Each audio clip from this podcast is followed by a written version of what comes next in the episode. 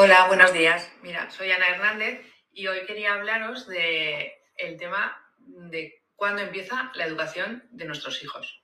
Para mí el momento de empezar a educar a nuestros niños es en el embarazo. Sí, aunque a veces te sorprende, es el momento en el que el niño ya empieza a recibir toda la información que va a estar en su cabeza y en su corazón durante el resto de su vida.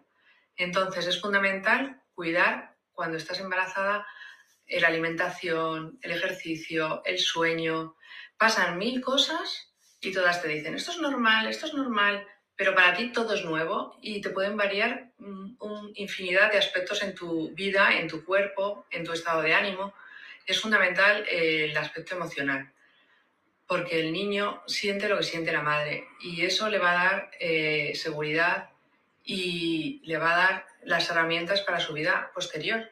Entonces, tampoco quiero agobiarte, o sea, todo lo que, porque pueden pasar mil cosas y luego siempre hay momentos de, poder mm, recuperar o mm, mm, reparar los daños que pueda haber en ese periodo, pero sí que lo tengas en cuenta. Y un aspecto así, un detalle concreto, por ejemplo, es muy bueno ponerle música y yo te recomiendo a Vivaldi y a Mozart que estimulan eh, la capacidad intelectual.